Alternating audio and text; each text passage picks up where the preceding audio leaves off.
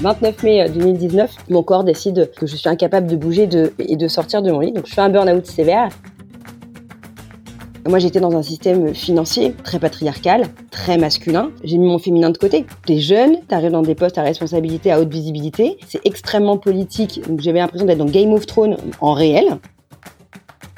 Statistiquement aujourd'hui, c'est prouvé que les femmes font plus de burn-out que les hommes. Cette pression de la société patriarcale et capitaliste. Et n'oublions pas, c'est 70% des femmes qui ont la charge quasi complète du foyer, qui leur octroient à peu près 28 heures par semaine en plus que les hommes de travail non rémunéré et invisible en plus de leur travail. Le jour où on tombe, on n'est plus la personne en charge du projet, à qui effectivement on a reconnu euh, beaucoup de talent dans la qualité de son travail. On n'est plus que le numéro de matricule qui n'est plus présent au travail. Avant, j'étais un pur produit de ce que j'appelle les il faut, je dois. Ça s'appelle des injonctions extérieures. C'est l'extérieur qui me pousse à faire des choses. Je sais pas pour qui, je sais pas pourquoi, mais il faut et je dois. Il faut avoir un bac plus 5, il faut avoir un CDI, il faut prendre son crédit, il faut se marier, il faut avoir des enfants, voilà.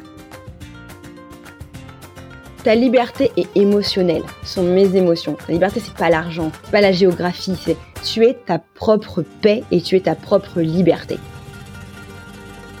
Hello, bienvenue dans Génération Flow, le podcast où j'interviewe une nouvelle génération d'entrepreneurs pour parler d'équilibre de vie et de futur du travail. Mon but est de t'aider à comprendre qui sont les personnes derrière ces projets, ce qui les motive ou ce qui les freine, quelles émotions, quelles ambitions les animent et comment leur travail impacte leur quotidien ou inversement. Avec Génération Flow, j'ai envie de te partager la partie immergée de l'iceberg, celle qu'on ne voit pas toujours sur les réseaux, parce que je pense que c'est là que se trouvent toutes les meilleures leçons professionnelles et personnelles. Sans plus attendre, place à l'épisode. Salut Jennifer. Salut Romy. Eh ben écoute, est-ce que tu peux commencer euh, par te présenter? Ok. Alors, euh, voilà, je m'appelle Jennifer Limard, j'ai 39 euh, ans. J'ai quitté Paris il y a quelques mois pour venir m'installer euh, dans les Landes. Et voilà, ce petit chemin est arrivé parce qu'effectivement, je suis un pur produit des conventions sociales il y a, de, il y a quelques années, comme beaucoup. J'ai fait un bac plus 5, j'ai fait des études en, finance, j'ai atterri dans un job en finance, je me suis mariée, j'ai des appartements à Paris, etc., etc. Et puis, bah, un jour, j'ai fait une sortie de piste. Je suis sortie de l'autoroute des conventions. J'ai d'abord déconstruit pas mal de choses et de croyances sur ma vie personnelle, sur les choses euh, qu'on m'avait inculquées, les croyances qui sont des autres, etc. Où j'ai commencé à, me rendre compte que finalement tout ce qu'on nous dit qu'on doit faire, qu'il faut faire, bah, c'est peut-être pas pour moi. Et puis bah, la deuxième déconstruction est arrivée euh, après 13 ans euh, dans l'univers de la finance, où le 29 mai 2019, j'ai fait un burn-out sévère, ça veut dire qu'un matin, je me suis pas réveillée. Je me suis réveillée, mais en tout cas, je me suis pas levée, parce que sinon, je me suis réveillée, fille est morte. mais pas loin, parce que hein, j'ai cru que j'allais mourir quand même. Donc, on en rigole, on en rigole aujourd'hui avec le recul, mais voilà, 29 mai 2019, euh, mon corps décide que je suis incapable de bouger de, et de sortir de mon lit. Donc, je fais un burn-out sévère. Et là, ça a été euh, un changement radical dans ma vie après une phase de, de reconstruction.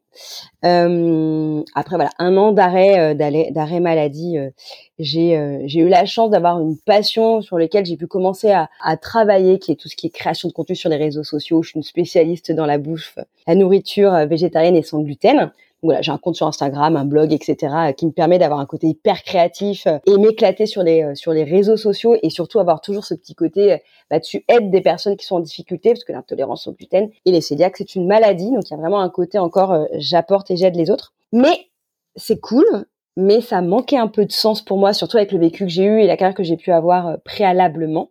Et du coup, il y a un an, j'ai décidé de me lancer dans une nouvelle formation de coach, une formation euh, certifiée, dans le but, dans un premier temps, de justement euh, pouvoir accompagner euh, les femmes qui sont sous le poids de la charge mentale, donc ce qu'on appelle la phase de burning, qui sont effectivement en phase de surcharge, qui savent plus par où prendre le bout de la vie, qui sont tristes et dépassées, ou sinon accompagner les femmes qui ont eu déjà un burn-out et donc les accompagner dans la reconstruction de leur burn-out. Donc voilà, je lance mon activité du coup enfin le mois prochain et j'ai vraiment hâte parce que c'est vraiment ça qui m'anime.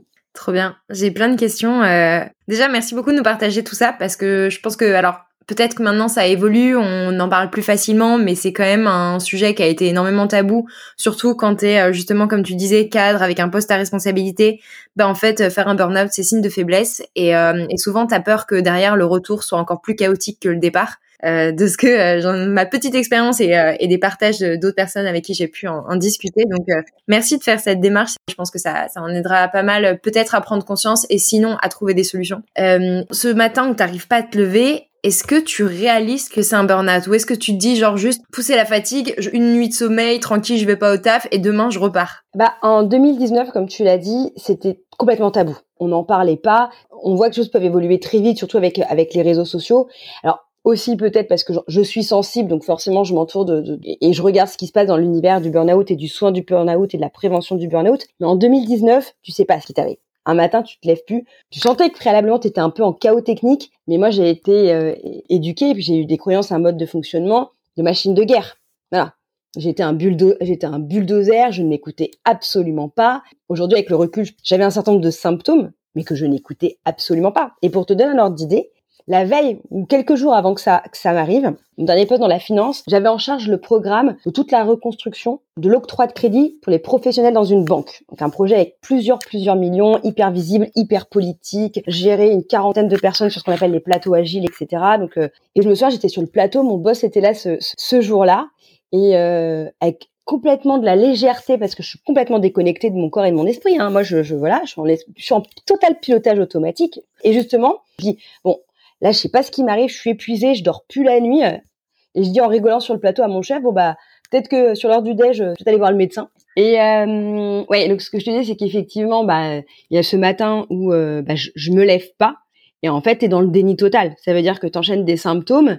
J'étais tellement fatiguée que je je, je m'endormais, sauf que tu arrives à une phase où tu es tellement tenu par tes nerfs que euh, bah en fait, tu t'arrives même plus à dormir c'est ton cerveau reptilien qui est totalement en commande de ton corps parce qu'en fait, tu es en stress permanent, donc ça veut dire que tu es en survie. En fait, ton, corps assimile que tu es avec du cortisol en permanence et que tu es tellement en termes de stress que du coup, tu es en survie permanente. Donc quand tu es en survie, tu as une déconnexion de ce qu'on appelle de ton corps et de ton esprit. Ce qui fait que j'ai été en pilotage automatique. Et d'ailleurs, si on me demande ce que j'ai fait les premiers six mois de mon année de 2019, je ne m'en souviens pas j'étais plus là quoi. Je, faisais de la tâche. J'étais un robot. Effectivement, quand ça m'est arrivé, je, je, sais pas que c'est un burn-out en fait. Donc effectivement, tu te retrouves à un moment à une phase à te dire mais qu'est-ce qui m'est arrivé en fait? Et avec du recul, maintenant, du coup, que tu as, cette compréhension, que tu as ces informations sur le burn-out, selon toi, c'était quoi les, symptômes où tu dis, putain, mais oui, ça, je l'avais, je l'ai pas vu. C'est quoi typiquement des quelques exemples de d'alertes, de, de signaux que ton corps ou que ta tête peuvent te lancer?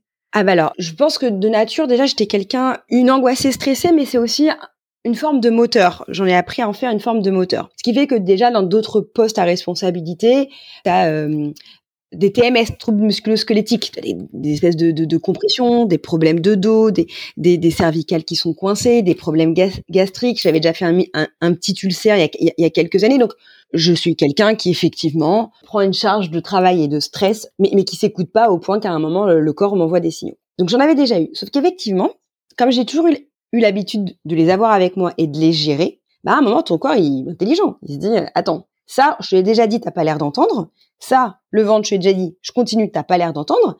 Là, t'es tellement sur la ligne rouge, je vais t'en envoyer d'autres. Donc, en plus de ça, je me suis retrouvée effectivement avec les maux de tête, alors que je suis pas du tout, du tout migraineuse, une fatigue littéralement extrême. Ça veut dire que simple, hein, tu me mangeais, tu me mettais devant euh, la télé, au bout de cinq minutes, il y avait plus personne. Ensuite, euh, les insomnies, ce que je te disais, je, me suis mis à avoir des insomnies. Alors, j'ai commencé à être forcément plus fatiguée, donc plus irritable, alors que j'étais quand même plutôt quelqu'un de plutôt assez jovial, dynamique et euh, qui entraîne les gens. Forcément, tu as une forme d'irritabilité, tu es lassé euh, t'arrives plus à prendre de recul, tu deviens cynique parce que tu es complètement en inadéquation avec les valeurs qu'est en train de prendre l'entreprise, qui forcément est aussi un des critères qui te fait plonger, hein, parce que il y a un peu de schizophrénie dans, ce qu'on te demande de faire. Et deuxième truc, c'est que je suis quelqu'un qui, qui, a une très très bonne mémoire et qui est extrêmement concentré. Je ne perds pas mes affaires, je ne me trompe pas. Enfin voilà.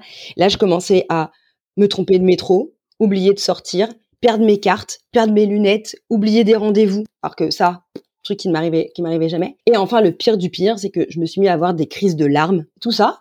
Mais j'étais quand même un, tu vois, euh, un peu sur le plateau en train de dire bon, peut-être que j'aille voir le médecin, euh, voilà, parce que tu étais dans l'inconscience totale. Pourtant, mais ton corps est en train de, tu sais, c'est ce qu'on appelle le bouquet final quoi. Il a essayé plein de trucs comme un feu d'artifice. Là, il est en mode bouquet final, je vais tout envoyer en même temps. Et la fille est toujours dans le déni, quoi. si je résume, tu as les trois leviers, tu as les signes physiques, euh, fatigue, endormissement, crampes musculaires, etc. Tu as les signes mentaux, peut-être tu vois la mémoire, euh, les troubles de la concentration, euh, mmh. l'irritabilité, et puis après tu as les, les, troubles émotionnels de dire mais en fait je, je pleure, enfin c'est ouais, mmh. c'est vrai que le burn-out on a tendance à dire c'est vraiment on est malheureux, mais non c'est pas que t'es malheureux, c'est qu'en fait ton corps et autant dans une souffrance que ta tête qu'à un moment donné, ça sort de tous les côtés. Je le dis toujours, euh, les signes physiques sont moins faciles à nier plus facile à remarquer. On gagnerait tous à euh, apprendre à écouter son corps à défaut de savoir écouter sa tête, être conscient. Bah oui, euh, je suis fatiguée tout le temps, euh, j'ai mal au dos tout le temps, j'ai des migraines, je dors mal. c'est des choses où tu te dis bah a priori, enfin c'est pas normal. Bah, bien sûr, mais je pense que c'est un problème qu'on a tous, c'est qu'on nous a on, nous a aussi éduqués dans des schémas de être fort. Moi, j'étais dans un système financier très patriarcal, très masculin. Moi, ce que je dis toujours, c'est que j'ai mis mon féminin de côté un livre de, euh, je vais écorcher son prénom, mais Giordano, enfin le troisième, c'est le lion, je sais pas quoi, qui parle de la burnerie. Euh, le, jour, le, jour où les lions mangeront de la salade verte. Ouais, quelque chose comme ça, tu vois. Et euh, en fait, c'est totalement ça. T'arrives dans cet univers qui est un univers d'hommes patriarcal. Moi, je me retrouve, j'ai à l'époque 32 ans. T'es jeune, t'es une femme, t'arrives dans des postes à responsabilité, à haute visibilité. Moi, je venais plutôt d'un parcours plutôt réseau donc bah, avec beaucoup plus de clients, tu te trouves en direction centrale, c'est extrêmement politique. Donc j'avais l'impression d'être dans Game of Thrones en réel. Hein, il manquait juste les épées, mais globalement c'était ça. Et en fait, je marche pas pour moi, moi je marchais à la mission, ce qui me tue aussi, parce que finalement, comme j'y vais pas pour des ambitions personnelles, j'y vais vraiment pour une mission. C'est-à-dire quelque chose qui me dépasse. Et en fait, euh, ayant été aussi éduquée à donner le meilleur de moi-même et, de faire au mieux et, quelque part d'être la meilleure. Et puis, de toute façon, j'ai le profil total hein, de la burnée, le perfectionnisme, etc. Tu vas à fond tu vas à fond parce que euh, parce que ton mental et, ton pourquoi euh, est plus fort que, que ce qui se passe dans, dans, ton dans ton corps, lié aussi à ton système de croyance et ton mode de fonctionnement qui était le mien.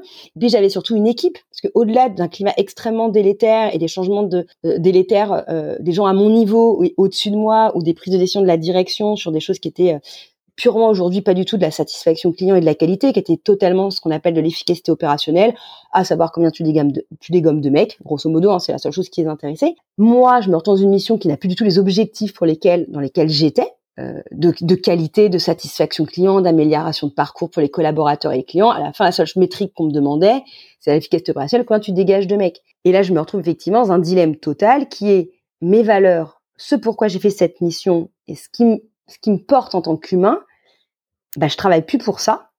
Je travaille pour des polytechniciens qui pilotent des tableaux euh, Excel d'efficacité opérationnelle et de rentabilité. Et en même temps, j'ai mes croyances et mon éducation qui me portent à, tu t'es engagé, tu as une mission, tu fais ta mission. Et, tu te butes parce qu'en plus de ça, bah, en plus de ton perfectionnisme, bah, il n'y a pas de moyens, tu fais le table de quatre personnes, et en plus de ça, tu plus en corrélation avec euh, la mission qu'on veut te donner, etc. C'est un mouroir c'est un mouroir pour des personnes comme moi qui ont un engagement et des valeurs hautes qui se retrouvent dans un espèce d'étau où tu te retrouves complètement enfermé et euh, on a un vrai déni personnel parce qu'au contraire, ce qui aussi ce qui me drivait, c'est mon équipe. Euh, tu chapeautes X dizaines de personnes et je ne veux pas les abandonner parce qu'en plus, je suis le bouclier entre la direction et eux. Et donc ça, ça devenait complètement euh, schizophrénique pour moi parce qu'en fait, j'avais l'impression d'être dans quelque chose qui n'avait plus de sens. J'étais venue pour moi dans une mission de, vraiment j'aide. Là, tout d'un coup, on enlevait tout le sens à cette mission. Et, en même temps, bah, j'avais mon petit côté, euh, voilà, fais bien, sois loyal, sois fiable, et tes collaborateurs, et, tu t'oublies et, tu fais des bébés burnés, quoi. Ce besoin de sens, ce besoin d'être aligné avec tes valeurs, c'est un, vrai, euh, déclencheur de burn-out. Typiquement, tu sais ce que je te disais, j'ai pas fait un burn-out dans, dans mon passé. J'ai dit ciao et j'ai claqué la porte avant que ce soit trop tard. Mais c'était une des grosses motivations à me barrer où je me sentais déjà pas à ma place, pas, moi j'avais pas les, les, collègues avec qui je m'entendais bien, etc. Mais je sentais profondément, enfin que ça collait pas dans les valeurs et, et que du coup j'allais, euh, je me forçais. En fait, j'étais quelqu'un d'autre, tu vois. Complètement. C'est-à-dire que, tu vois, là entre euh, cette absence de valeur, de reconnaissance dans finalement ce que je suis en train de faire qu'est-ce que j'apporte en fait? Enfin, quand j'ai pris ce poste, il y avait une mission, il y avait un sens. Et aujourd'hui, deux ans plus tard, le sens n'est plus du tout le même. La trajectoire a totalement changé et je ne m'y reconnais plus. C'est absolument normal de dire que tu as des investissements, tu as un retour sur investissement et que tu dois trouver. Enfin, pour moi, tu dois trouver l'équilibre entre l'humain le talent, l'humain et le retour sur investissement. À la fin, c'était que ça qui intéressait, le retour sur investissement, l'argent, l'argent, l'argent, l'argent. Et donc effectivement, c'est là où euh, où cette perte de sens euh, finalement à l'intérieur de toi, bah inconsciemment, parce que tu conscientises pas tout ça. Je te, ce que je te raconte je le dis avec le recul, mais sur le moment, bien évidemment, ton cynisme se dit mais attends, je crois pourquoi ils font ça, je suis pas d'accord, voilà. Et puis de toute façon, mais t'es tellement, t'es pris dans le tourbillon quoi. Et dans ce tourbillon là, bah, je me suis rétamé euh, bah direct. Je t'ai dit le 29 mai 2019, chaos technique. Ok, j'aimerais bien revenir sur un point que tu as abordé tout à l'heure. Tu parlais justement de, de ce côté masculin-féminin. Et, et, en fait peut-être d'une attitude que les femmes peuvent avoir dans des situations, dans des contextes de euh, de job à pression, euh, de job à responsabilité, où en fait on est dans un environnement où on n'a pas d'autre choix que de se battre. Est-ce que du coup, à ta connaissance, les femmes sont plus sujettes au, au burn-out alors, statistiquement aujourd'hui, c'est prouvé que les femmes font plus de burn-out que les hommes. Celles qui burn le plus sont des femmes à haute responsabilité. Pourquoi? Parce qu'effectivement, elles ont cette pression de la société euh, patriarcale et capitaliste qui fait que justement, aujourd'hui, on peut revenir sur toutes les inégalités. Hein, aujourd'hui, il y a 22% de salaire en moins euh, pour les femmes. Euh, ce qu'on appelle le 80%. Ces 80% font quoi? Font qu'elles doivent travailler plus longtemps, elles gagnent moins, elles ont une plus petite retraite qui fait qu'en plus de ça, ça les oblige à avoir une dépendance des fois au niveau du couple. Enfin, on oublie toutes les conséquences peut y avoir derrière. Et n'oublions pas en plus que ça que ces femmes ont toute la charge mentale du foyer, c'est prouvé, c'est 70% des femmes qui ont la charge quasi complète du foyer et qui leur octroient à peu près 28 heures par semaine en plus que les hommes de travail non rémunéré, ingrats et invisibles, en plus de leur travail aujourd'hui où elles font 35 heures quand, euh, quand elles sont pas forcément cadres, et bien plus aujourd'hui, parce que quand on n'est pas forfait cadre, on est nos limites. Et puis aujourd'hui, avec ce qui se passe avec nos nouveaux outils euh, digitaux, il n'y a plus de frontières, il n'y a plus d'horaires, il n'y a plus rien. Donc forcément, on est la cible parfaite du burn-out en plus de ça, alors que notre féminin a énormément de positifs, notre féminin qui nous connecte à nos intuitions, euh, à une forme de douceur, à une forme de, sagesse, à une forme de, réflexion, à, cette sensibilité. Des fois, on peut paraître un peu perché, mais notre féminin nous reconnecte ce qu'on appelle aux énergies. Euh, on l'oublie. On, est totalement dans le dans le yang. On, est, on, on met toute cette partie féminine de côté et on rentre dans un univers totalement masculin. Et le problème, c'est qu'aussi ce masculin, des fois, peut arriver jusqu'à la maison et on se retrouve avec deux bonhommes à la maison. On peut même encore aller plus loin, c'est-à-dire que on met plus en avant notre féminin dans des entreprises, dans des grosses entreprises comme euh, comme celle-ci. Tout ça, effectivement, c'est pas quelque chose aujourd'hui on y trouve euh, beaucoup sa place. Alors qu'aujourd'hui, c'est une puissance à mon avis, qui est énorme, cette, cette énergie féminine, qui est aujourd'hui beaucoup plus douce, qui repose beaucoup plus sur l'humain. Et l'humain ne veut pas dire se reposer sur l'humain, sur l'absence de performance et, et l'absence de rentabilité. Ça n'a rien à voir. Mais je pense que si on était beaucoup plus doux, plus à l'écoute des, des, autres, à la recherche de comprendre la personne qui est en face, elle fonctionne pas comme nous, mais elle a un autre talent. Et si euh, on allait chercher ce talent, parce qu'on a tous des talents. Par contre, le problème, c'est que comme on manque d'empathie et manque de regard sur l'autre, on veut que l'autre soit comme nous. Et mmh. si l'autre n'est pas comme nous, on le rejette et on estime qu'il n'est pas bon. Et on y gagnerait aujourd'hui à mettre euh, un peu plus, euh, un peu plus de féminité dans les entreprises. Et j'irais même encore plus loin. Aujourd'hui, l'entreprise, c'est quoi? C'est le capitalisme, c'est la rentabilité, c'est la compétition. Et cette notion de compétition aussi, je pense, malheureusement, on l'a aussi inculqué entre femmes. Je vais te prendre un exemple très très simple. Aujourd'hui, les hommes, même si effectivement c'est un, monde assez dur et qu'ils font pas non plus beaucoup de cadeaux, en même temps, ils ont un, côté cooptation, entraide et solidarité, surtout dans le monde de l'entreprise, qui est beaucoup plus fort que nous les femmes. Si que tu regardes, alors j'ai peut-être certains qui vont écouter vont dire mais de quoi elle parle, etc. Mais tu regardes les francs-maçons, tu regardes les Lions Club, tu regardes tous ces finalement ces euh, ces, euh, ces, regroupements euh, de chefs d'entreprise ou le BNI. Alors il y a des femmes, dire le BNI, mais c'est pas des hommes et c'est hyper strict, etc., etc. Mais c'est des choses qui ont été effectivement euh, mis en place par des hommes. Tu prends les francs-maçons, ça existe depuis des dizaines et des dizaines et des dizaines d'années. Est-ce que tu connais aujourd'hui, je te parle pas des dernières, il y en a quelques-unes aujourd'hui, des, des réseaux de femmes qui existent. Mais il n'y a rien de l'ampleur comme, tu vois. En fait, la femme n'a pas créé cette sororité. Alors qu'aujourd'hui, ça nous donnerait une telle énergie. Je trouve que on a créé cette compétition entre femmes parce que euh, l'histoire des genres a, créé ça et on n'est pas pour, pour faire de l'anthropologie, mais et on l'a gardé on commence aujourd'hui à reparler un peu d'énergie féminine, de yin et de sororité.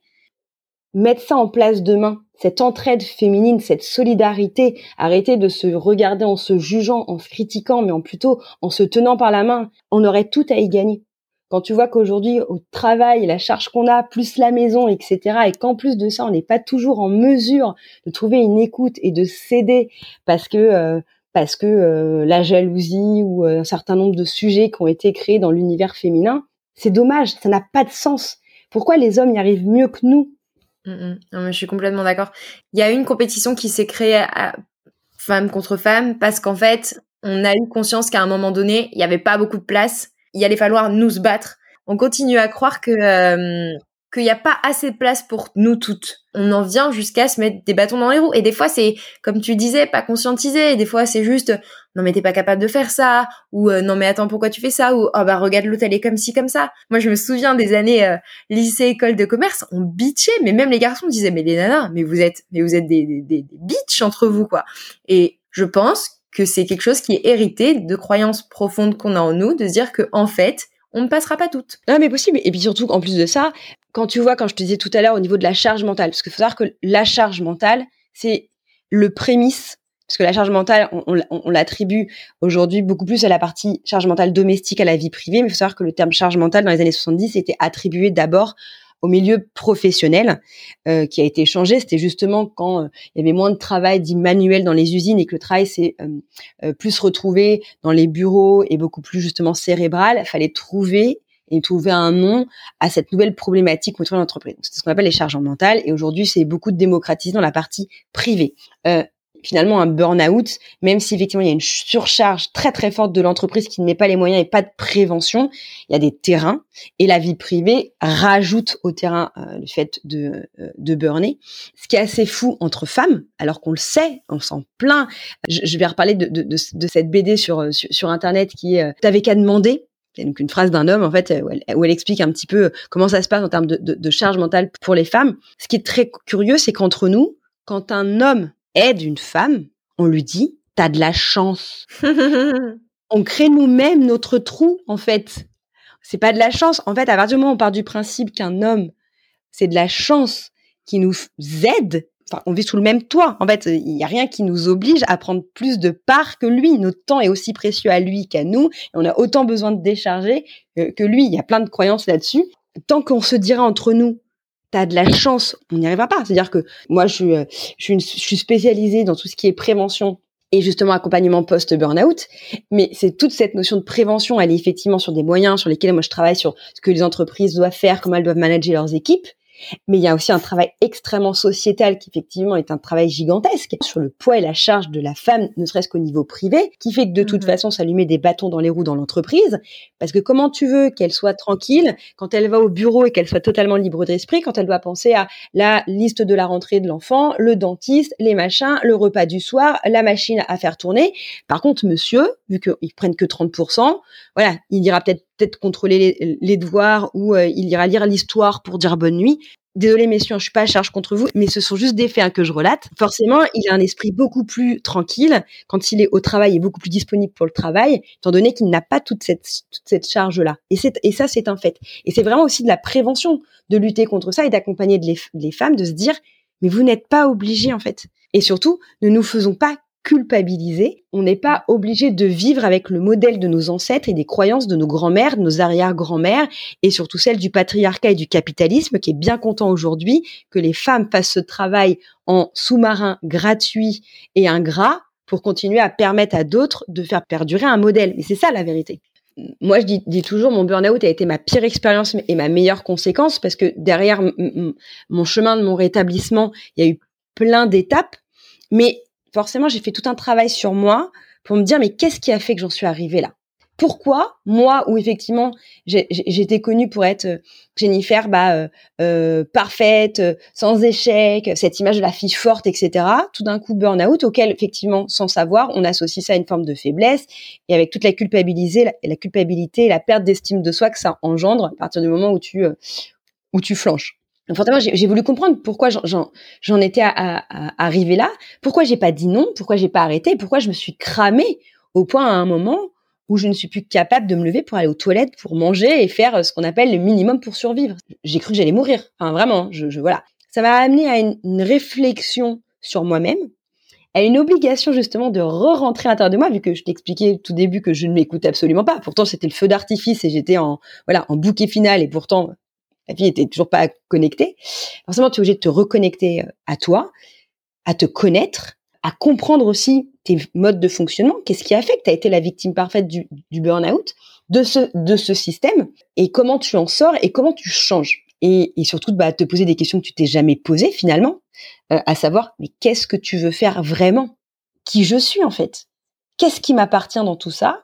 Et effectivement, c'est là aussi que cette notion euh, de euh, euh, bah, de la femme, parce que forcément ma cause de femme dans ce univers d'entreprise a été très intéressant à explorer dans le travail sur moi. Ces inégalités, ces injustices, une fois que tu les comprends, deviennent une espèce de j'aime pas le mot combat parce que le combat y a un côté un peu force, négatif et violent, mais en tout cas de te dire je vais à contre-courant de ça et je vais apporter ma pierre à l'édifice et en fait, j'ai vraiment retrouvé mon pourquoi, euh, qu'est-ce qui m'animait et qui était la, cause dans laquelle j'avais envie de donner euh, mon temps, mon amour et mon énergie. Et, je trouve ça hyper intéressant. Euh, tu parlais aussi de, du coup, dans les étapes de rétablissement, que pour toi, la première, ça avait été de faire ce travail sur toi, de te poser les bonnes questions.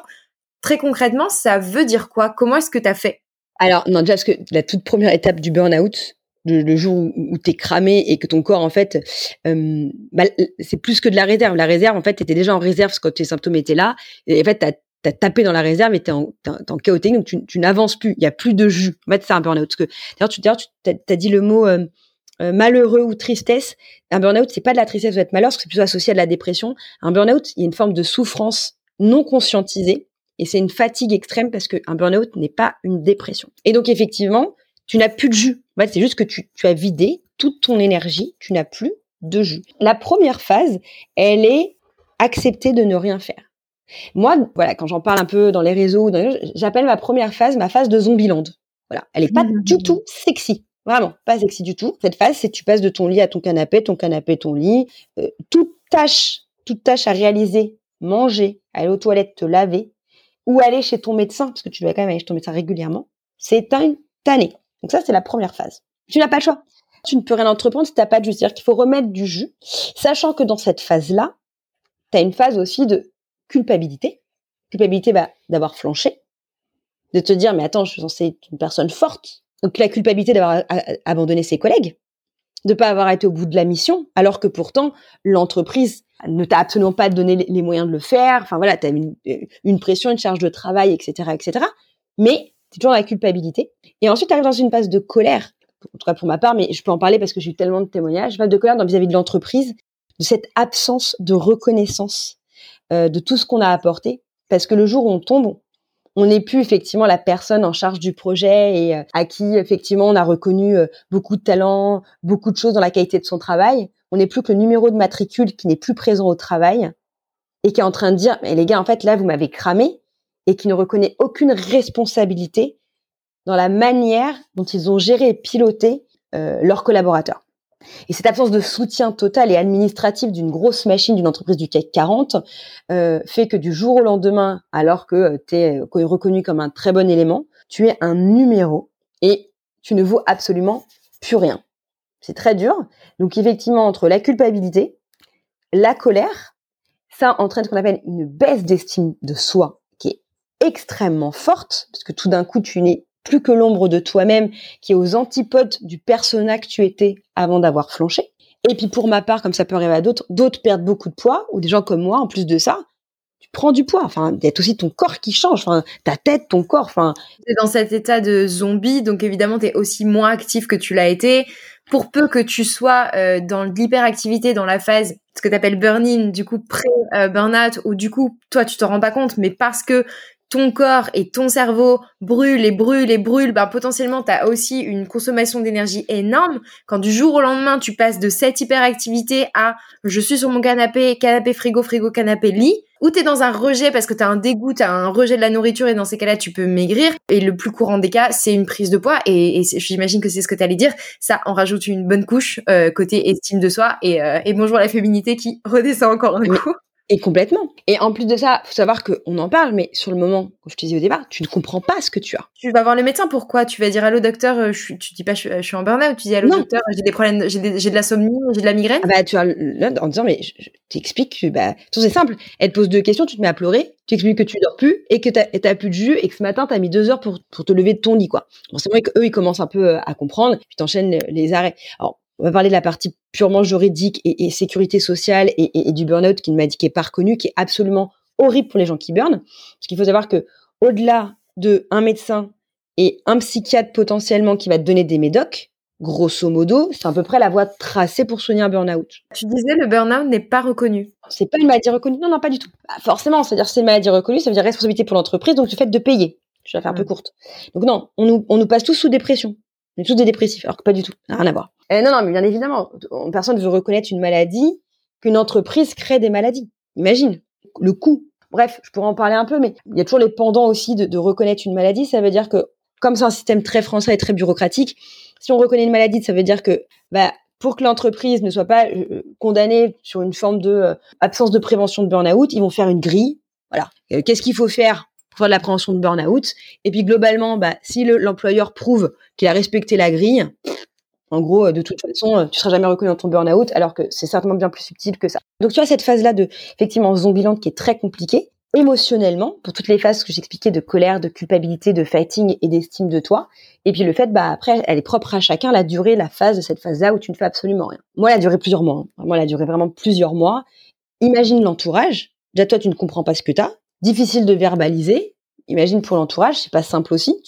Tu, passes vraiment, tu deviens une personnalité aux antipodes de ce que tu étais avant. C'est déroutant pour toi et donc forcément pour les autres aussi. Donc c'est pour ça que d'ailleurs, euh, accompagner euh, euh, les personnes les plus proches hein, qui ont burné est aussi, je pense, important pour qu'il y ait une compréhension mutuelle, car c'est pas forcément facile de toujours pouvoir verbaliser. Une fois que ça va un peu mieux, euh, faut savoir que c'est pas un long fleuve tranquille. Il y a un peu le burn-out, c'est un peu comme les, un peu les étapes du deuil, façon de parler. Hein, c'est pas exactement les mêmes, etc. Tu as plusieurs phases. C'est pas c'est pas linéaire. Moi, je me suis des fois, est un peu mieux. Moi, je me suis dire, ah, ça va mieux. Je vais essayer de reprendre un petit peu de sport, faire ci. Et en fait, je le je, je, le payais direct parce que je tapais direct tout de suite dans, dans mes recharges et je replongeais direct dans une fatigue énorme. C'est extrêmement important d'accepter de prendre du temps cette culpabilité, comme on veut toujours aller trop vite, on veut sortir trop vite. Et d'ailleurs, souvent les gens qui replongent, c'est des gens qui ont voulu aller trop vite dans le fait de soigner du burn-out et, en fait euh, ont juste repris un peu d'énergie en, surface et généralement ils, replongent avec un ou deux euh, autres burn-out à, la clé. Mais il faut savoir que ça esquinte. Moi, je sais que des fois mon employeur m'envoyait des courriers, des trucs euh, horribles t'es tellement pas dans l'énergie de pouvoir faire ce genre de choses. Ça te, moi, ça me faisait, j'ai voir ma psy, elle me dit, oh, on a bien avancé, je recevais des trucs horribles de mon employeur, c'était, j'étais tétanisée, en fait, et je repartais trois mois en arrière pour un courrier. Et puis, un jour, ça devait déjà faire euh, plus de six mois que j'étais en, arrêt. Je me souviens qu'à un moment, je me suis dit, ah, mais j'en ai marre, en fait. Ah, ce qu'il faut expliquer quand même, c'est que à un moment, bah, je, me suis dit, bah, ça fait 13 ans que je suis là-bas, j'ai été littéralement cramée je vais demander ma rupture conventionnelle parce que je suis incapable de revenir là, bas On n'a jamais voulu me, l'accepter. Voilà, c'est un super élément, etc., etc. Mais aucune reconnaissance, tu comprends Si on, toi, on te donne une rupture conventionnelle, les autres vont venir en réclamer aussi. Peu importe ce que tu as donné dans l'entreprise pendant 13 ans, on s'en fout, tu n'es plus qu'un numéro. Donc c'est ça ce qui se passe dans l'entreprise aujourd'hui, surtout dans les grosses entreprises. Du coup, sauf qu'à un moment, je me suis dit, mais, mais en fait, je vais pas continuer à attendre et à subir, en fait. À subir cette espèce d'épée de Damoclès de, ils vont bien vouloir me donner ou pas ma rupture conventionnelle tu veux guérir, mais en fait, cette espèce de plafond de verre, d'être toujours lié avec un contrat de travail par ton bourreau, fait qu'à un moment, même si tu commences à travailler sur toi, à te poser des questions, à aller voir une psy, des thérapeutes, je me suis mis au yoga pour m'en sortir, ce lien, cette espèce de boulet à la cheville qui correspond à ton contrat de travail avec ton employeur, fait que si tu ne le coupes pas à un moment, tu vas stagner dans le fait de te soigner. Tu veux sortir de ce traumatisme-là, il faut que tu sortes du lien total avec ton bourreau. C'est comme une, rupture difficile avec ton ex. Enfin, de rester en contact, c'est compliqué. Tout bourreau, quelqu'un qui t'a fait mal, il y a un moment, il faut couper. Hein, voilà, sauf qu'effectivement, nous, on a un, un, un, lien transactionnel, financier, juridique avec un, employeur. C'est-à-dire que même dans cette situation, ton entreprise, c'est ton bourreau et c'est ton sauveur parce que tu vois aussi un peu une, une opportunité de, de, tu parlais de la rupture conventionnelle, presque tu as de l'espoir dans, enfin, t'attends quelque chose. En fait, le sauveur, c'est, c'est une notion de, là, j'ai une de mes meilleures amies qui est en plein burn-out aussi, dans le même univers que moi. C'est un nid à burner, hein, forcément, vu le climat. Elle expliquait qu'elle était extrêmement épuisée, mais elle, pour le coup, enfin, il y a cette notion de, j'ai donné énormément. Et en fait, à un moment, j'ai jamais volé mon travail, je suis quasiment jamais été en arrêt, je gère ma famille, etc. J'ai cramé parce qu'il y a un, un climat complètement délétère. En fait, à un moment, c'est juste mon droit. C'est juste mon droit à un moment d'avoir cette rupture, de peut-être avoir le chômage pour avoir le, temps de me reconstruire, étant donné que dans votre entreprise, je me suis détruite. Avoir cette, cette, rupture conventionnelle qui me permet de, pouvoir alléger mon esprit, donc ma charge mentale, pour pouvoir me reconstruire, on estime que c'est un droit. Et c'est pas volé. Parce que généralement, les gens qui burn, je veux dire que c'est des gens qui aiment, qui aiment travailler. Donc, je peux dire qu'ils vont pas rester mille ans au chômage. C'est pas une histoire de sauveur. C'est une histoire de réparer une injustice. Inversement, si je démissionne, c'est double peine. J'ai jamais été aussi mal dans ma vie. Quand je dis tout à l'heure burn-out, ma pire expérience, au point de tout perdre, de, croire que je vais mourir. Et en plus, ça, faut que je démissionne et que je me retrouve sans rien. Et après, imagine quand tu es en burn-out, la notion de je les attaque et je vais au prud'homme. Mais psychologiquement, tu es incapable. Tu es incapable. C'est un système où tu es en double punition permanente. Donc, soit effectivement, tu as un employeur qui est une rupture conventionnelle, ça se passe correctement et je peux avancer. Par contre, euh, là, je te parle de, de, de mes amis qui, elle, est dans cette démarche-là de je m'en fous, je lâcherai pas. C'est un droit. Moi, à un moment, j'en ai eu marre en train de me dire, par contre, ils m'ont déjà tellement cramé, mon état personnel est bien plus important pour moi. Et à un moment, si je veux me soigner et je veux sortir de cette spirale et passer au niveau supérieur, parce que là, je suis au plein fond de verre, si je reste en lien avec mon employeur, c'est-à-dire qu'il faut que je démissionne. C'est ce que tu as fait, du coup, tu as démissionné? C'est ce que j'ai fait. Je voulais plus de lien avec eux et là, j'avais commencé, je raconte tout, hein. j'ai commencé à prendre euh, un avocat et euh, mon avocat avec mon dossier, il me dit, euh, bah voilà, votre chance de gagner sont, sont de temps, donc euh, plus de la moitié avec tous les éléments avec lesquels j'étais partie. Sauf que bon, bah voilà, il va falloir que vous soyez là, il va falloir que vous me fassiez ci, il va falloir que vous me fassiez ça. Par du principe que je, je suis pas honnête, c'est-à-dire que tout ce qu'il me demande, il me demande de revivre ma situation traumatique dans laquelle j'ai fait que j'ai plongé. Euh, faut savoir que à, cette époque-là, tout ce qui correspond à ton boss ou, ou un mail, un SMS, etc., ça génère en toi une panique. Et là, il te dit, bah là, on, est parti, même si je fais une procédure accélérée, dites-vous qu'on est parti sur six mois, ou six mois où je vais vous euh, interroger, va falloir, etc. Je te dis, mais en fait, mais je, vais péter un câble, en fait. Et je ne veux pas. Il me dit, voilà, mais en même temps, c'est vos droits, vous pourrez récupérer telle somme d'argent, etc. Et six mois avec cette pression, cette charge mentale, qui va me faire remuer mon trauma, et je vais jamais m'en sortir. Et j'avais pas envie. Donc, j'ai arrêté euh, toute, toute démarche, et j'ai démissionné, parce qu'aujourd'hui, à ce moment-là dans, dans ma vie, je sentais que peu importe la sécurité financière, ma liberté finalement émotionnelle, donc c'est-à-dire ne plus avoir de charge et d'emprise mentale avec ton bourreau, était pour moi bien plus importante, bien plus importante que cette notion de droit. Et pour le temps, j'admire hein, les gens qui vont jusqu'au bout et qui peuvent le faire, parce qu'heureusement qu'il y en a qui le font. Euh, mais pour moi, pour sortir de là, il fallait que je récupère ma liberté, mon autonomie, que je n'ai plus de lien avec le bourreau. Donc ça, ça a été une des étapes. À moment, j'ai eu la force. Hein. Je, sentais que j'avais aussi la force de me dire, il faut que je coupe le lien. Et en même temps, j'ai suffisamment récupéré d'énergie pour pouvoir commencer à entreprendre des choses. Et tu me demandais aussi tout la question, qu'est-ce que j'ai fait? Au-delà d'avoir fait tout un travail de développement personnel, donc au départ plus par une psy, j'ai commencé à aller chercher des, solutions avec des méthodes beaucoup plus douces. Moi qui étais en termes de sport plutôt dans la boxe, le crossfit, le running à fond, tellement cramé, impossible de faire quoi que ce soit. Et c'est là que je découvre le yoga comme je le fais aujourd'hui. C'est-à-dire qu'avant, moi, avant le burn, aller au yoga, je me dis, qu'est-ce qu'ils me font faire? Je m'ennuie. Ils me font faire des étirements. Puis je suis pas souple en plus. Et en fait, voilà, j'ai fait une rencontre avec un prof que j'ai trouvé exceptionnel. Et le yoga, la méditation, enfin, j'ai fait plein de choses, beaucoup plus spirituelles, pour justement reconnecter mon corps et mon esprit et écouter qui je suis vraiment. Et ensuite, il y a eu la phase où, ok, ça va mieux, j'ai remonté la pente, on est déjà quasiment à un an. Par contre, qu'est-ce que je veux vraiment et qui je suis vraiment, arrivé au bout d'un an.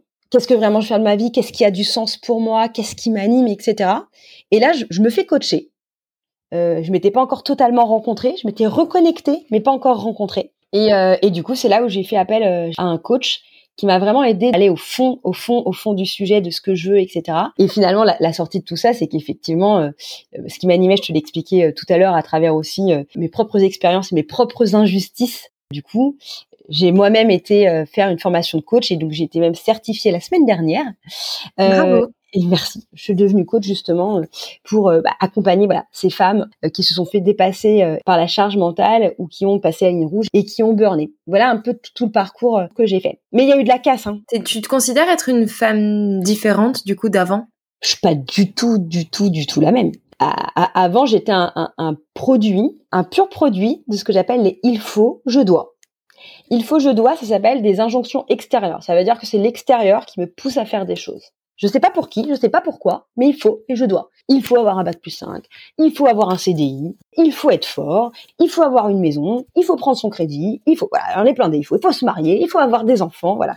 Et, j'étais totalement, euh, totalement là-dedans. Et en fait, quand à un moment tu sors de là et dire, ok, si je fais abstraction de toutes ces injonctions extérieures, quelles sont les croyances qui m'appartiennent, quelles sont les croyances qui sont utiles à ma vie, et qui je suis moi si je, je, me déleste euh, des croyances de ma famille, euh, de mes héritages, de la société, qui moi je suis derrière tout ça? J'ai eu, j'ai eu une phase qu'on appelle de déconstruction euh, très très forte euh, et un changement de vie extrêmement euh, euh radical étape par étape, hein, bien euh, bien évidemment, qui sont passés par des phases de doute, de challenge, mais en fait j'ai apprivoisé énormément de peur liées à des croyances qui m'ont permis de faire des choses que j'aurais jamais fait avant. Et j'ai jamais été aussi heureuse depuis que je challenge plein de choses, depuis que je prends plein de risques, que je bouge tout ce que j'avais construit, parce qu'en fait, je pense pas au pire qui puisse arriver. Allons voir ce qu'il y a derrière. Ça peut pas être pire que là. Allons voir ce qu'il y a derrière. Et, à chaque fois que je vais voir derrière, c'est toujours mieux. Et donc forcément, ça crée une croyance de vas-y fonce. Tu t'affranchis de tes peurs. Tu n'es pas euh, aliéné par des peurs et des croyances qui ne t'appartiennent pas. Bah déjà bravo pour ce parcours un, un, gros changement aussi euh, qu'on n'a pas forcément évoqué directement, mais qui est que du coup, tu es aussi passé d'un statut de salarié à un statut d'entrepreneuse. Et du coup, est-ce qu'aujourd'hui, euh, tu considères que justement l'entrepreneuriat, c'est ta liberté et c'est ce qui contribue à te rendre euh, heureuse, à être la personne qui tu es? Ou est-ce que, au fond de toi, tu dis, écoute, j'exclus pas de, de, revenir dans une entreprise voilà. Alors effectivement, j'ai fait, j'ai fait 13 ans, 13 ans de salariat. Alors, j'avais un papa qui était euh, commerçant entrepreneur, donc euh, j'avais déjà un peu vu ça euh, à la maison, de ne pas avoir que le schéma salarial. Et j'ai commencé ma carrière justement en, en, banque, en fait, d'accompagner des entrepreneurs et des chefs d'entreprise. Donc mmh. dès le départ, j'ai fait ça, donc j'avais j'avais cette appétence. Et je savais avant mon burn-out qu'à un moment je ne resterais pas dans le salariat et que je viendrais à l'entrepreneuriat. Sauf que le sujet qu'on a lié à nos peurs dont je te parlais, moi j'ai eu un, je fais partie d'un programme RH euh, à une vitesse supérieure, qu'on appelait des programmes de, RH talent, ce qui fait qu'effectivement, bah tu as des promotions et tu as des augmentations de, de, salaire et des changements de job intéressants. Et c'est là où justement la problème du confort et des peurs devient un piège dans le salariat. Tout d'un coup, avec ces promotions régulières et ce salaire confortable, pourtant dont tu ne profites pas beaucoup parce que tu passes ton temps à avoir une santé déplorable et à travailler tout le temps, et ne même pas être épanoui dans ce que tu fais, tu es juste une machine. Néanmoins, c'est le système qui te permet de trouver un loyer, c'est celui qui te permet de prendre tes crédits et puis qui rassure tes parents. Donc forcément, j'avais une envie d'entreprendre, mais ce schéma dans lequel j'étais était finalement un frein parce que confortable et sécurisant pour les fameux il faut je dois euh, qu'il faut euh, qu'il faut respecter. C'est quand je te dis mon, burn-out était ma pire expérience et ma meilleure conséquence. La conséquence, c'est que c'est un changement radical de vie. Je pense que je serais certainement allée dans l'entrepreneuriat à un moment, mais je ne sais pas quand. Et peut-être que j'aurais duré encore longtemps non épanouie dans cet univers salarial, mais qu'effectivement, le burn-out a accéléré euh, euh, les choses. Et effectivement, ça s'est fait par l'entrepreneuriat tout de suite. C'était euh, une évidence pour moi. Tu as, cette notion un peu de colère aussi de bah, j'ai travaillé pour quelqu'un d'autre, j'ai donné mon énergie. Et, finalement, pour une, absence totale de reconnaissance, un abandon total de l'entreprise pour ta personne et un soutien zéro. Tu es complètement broyé par la machine. Tu te dis aussi, j'imagine, j'ai survécu à ce burn-out. Tu sais, l'entrepreneuriat qui peut stresser un petit peu, qui fait peur quand t'es pas dedans. Tu te dis, en fait, c'est ça, c'est facile. Euh, tu vis pas forcément comme ça parce que les émotions sont pas les mêmes et euh, la machine est aussi bien faite. On a tendance un peu à oublier nos douleurs. Euh, je vais faire un exemple tout simple. Hein. Il y a des femmes, les accouchements, la douleur est parfois horrible, les accouchements se passent pas bien, et elles en font un deuxième. Et heureusement que la machine est bien faite et qu'on arrive, mais nos traumas. Moi, j'ai j'ai à cœur de ne pas tout oublier. C'est ce que je veux dire? C'est-à-dire quand je dis que c'est ma pire expérience, ma meilleure conséquence, je dirais que le burn-out fait partie de mon chemin de vie, de mon étape de vie. Mais je veux pas le traîner euh, comme un fer de lance. Je suis une burnée, je suis une warrior. Non, non, non. En fait, c'est un chemin de vie. C'est ce qui m'amène là où je suis aujourd'hui. Je suis passée par l'étape de l'entrepreneuriat, mais forcément les, peurs sont, sont, pas les mêmes. Et, mine de rien, même si j'ai déconstruit beaucoup de choses, euh, je suis pas surhumaine et des, des peurs, j'en ai tous les jours. C'est juste que je les apprivoise totalement différemment. Euh, mais oui, c'était une évidence pour moi d'aller faire de, de l'entrepreneuriat. Comme beaucoup de personnes, j'ai une valeur liberté qui est très importante. Mais la, la liberté, elle, elle est, euh, je parle de liberté émotionnelle pas de la liberté euh, euh, matérielle, géographique, etc. Liberté émotionnelle de faire ce que j'ai envie de faire, qui me permet justement de, contrôler mes émotions et, ma pression, même si, autant qu'entrepreneur, on sait à quel point euh, la gestion du temps, la pression, etc. est, importante, mais au moins, je n'ai pas de cadre dans lequel je dois être contraint. Je suis littéralement dans mon cadre. Parce qu'on dit beaucoup sur l'entrepreneuriat, c'est pas que être libre, ça veut dire ne pas avoir de contraintes, ça veut juste dire que tu choisis tes contraintes. L'entrepreneuriat, pour moi, c'est une, notion de sens et de choix. Le choix de qu'est-ce qui a du sens pour moi, qu'est-ce qui m'anime, dans quel cours de récréation je veux jouer. Parce qu'en fait, la vie est un jeu. Hein. Et euh, comme je disais tout à l'heure, euh, moi, ce qui m'anime, c'est avoir souvent des, j'aime pas le mot mission, mais en tout cas, des buts qui vont au-delà de ma personne. Quelle est la cause que j'ai envie d'aller défendre? Qu'est-ce que j'ai envie d'apporter comme pierre à, l'édifice? Bien évidemment, il y a des contraintes, faut pas se leurrer. Mais l'avantage, c'est que moi aujourd'hui, je régis plutôt mes journées par qu'est-ce que j'ai envie de faire. Pas je faut, je dois. Bien évidemment, il y a des fois, il faut que je paye mon URSAF. Il faut que je fasse à manger. Mais la question, c'est de les faire dans le moment où tu as l'énergie, où tu sens que ces contraintes-là, j'ai la bonne énergie pour le faire. Trop cool. Pour finir notre discussion, euh, une dernière question. Est-ce que tu as une citation, un mantra, une maxime, quelque chose qui te qui te drive, euh, voilà, dans laquelle tu crois ou à nous partager Alors, je j'en ai même deux si je peux me permettre. La première, ta liberté est émotionnelle. Pour moi, c'est hyper important de dire ma liberté, en fait, c'est moi, sont mes émotions. Ta liberté, c'est pas l'argent, c'est pas la géographie, c'est elle est émotionnelle. Tu es ta propre paix et tu es ta propre liberté. Et c'est quelque chose qui me pousse parce qu'en fait, on croit toujours que les choses viennent de l'extérieur et en fait, tout est en toi. Deuxièmement, c'est tout est possible. Tu as tout le potentiel. Tes notions de liberté, ça se rejoint. C'est qu'en fait, les seules limites qu'il y a, celles que tu te crées dans ta tête. Et que à partir du moment où tu pètes tes croyances et toutes ces limites que tu te mets avec toutes ces injonctions, ça t'ouvre des portes qui sont juste incroyables et ça alimente d'ailleurs ta paix et ta liberté émotionnelle. Trop bien. Merci beaucoup pour euh, cet échange, Jennifer. C'était un plaisir de, t'avoir au micro. Merci Romy, merci à toi de m'avoir invité. Avec grand plaisir. Si on veut te suivre sur tes réseaux. Alors sur la partie euh, coach, euh, il y a le site qui va être jenniferlimar.com, Instagram jenniferlimar.com euh, coach. Et effectivement, pour la partie euh, un peu plus euh, créative et gourmande, on me retrouve sur Instagram sur Jennifer Limar tout court.